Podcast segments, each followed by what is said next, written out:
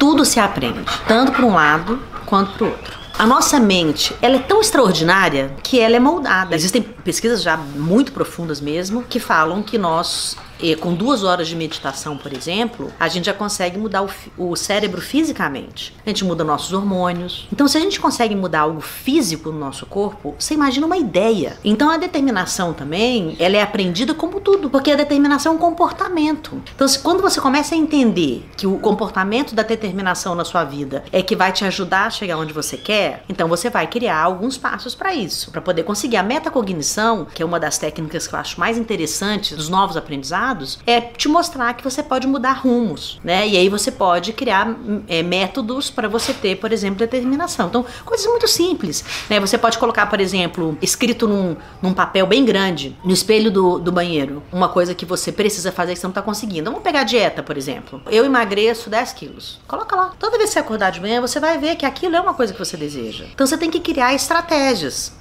para isso. Então na cozinha você pode colocar lá. Você escreve num papelzinho uma fruta, um suco e uma proteína me deixam bem. Você vai ler aquilo e vai lembrar qual que é a sua meta. Então você vai criando determinação porque você também está criando lembranças. Parece uma coisa infantil, uma coisa boba, mas o nosso cérebro ele é assim. Nosso cérebro ele é infantil porque ele consegue se moldar o que a gente fala com ele. Ele não sabe o que é certo, ele não sabe o que é errado. A mensagem que você vai mandar pro seu cérebro é a mensagem é o que ele vai fazer. Quando a gente entende isso, e a coisa mais maravilhosa do que ser criança, nosso cérebro ele é criança. Ele está disponível todo o tempo, né? Então, para ser determinado, você tem que ser curioso, você tem que agir como uma criança e aí você vai atrás daquilo que você está pensando. Então, com métodos muito simples, não tem nada de muito sofisticado para você ter determinação.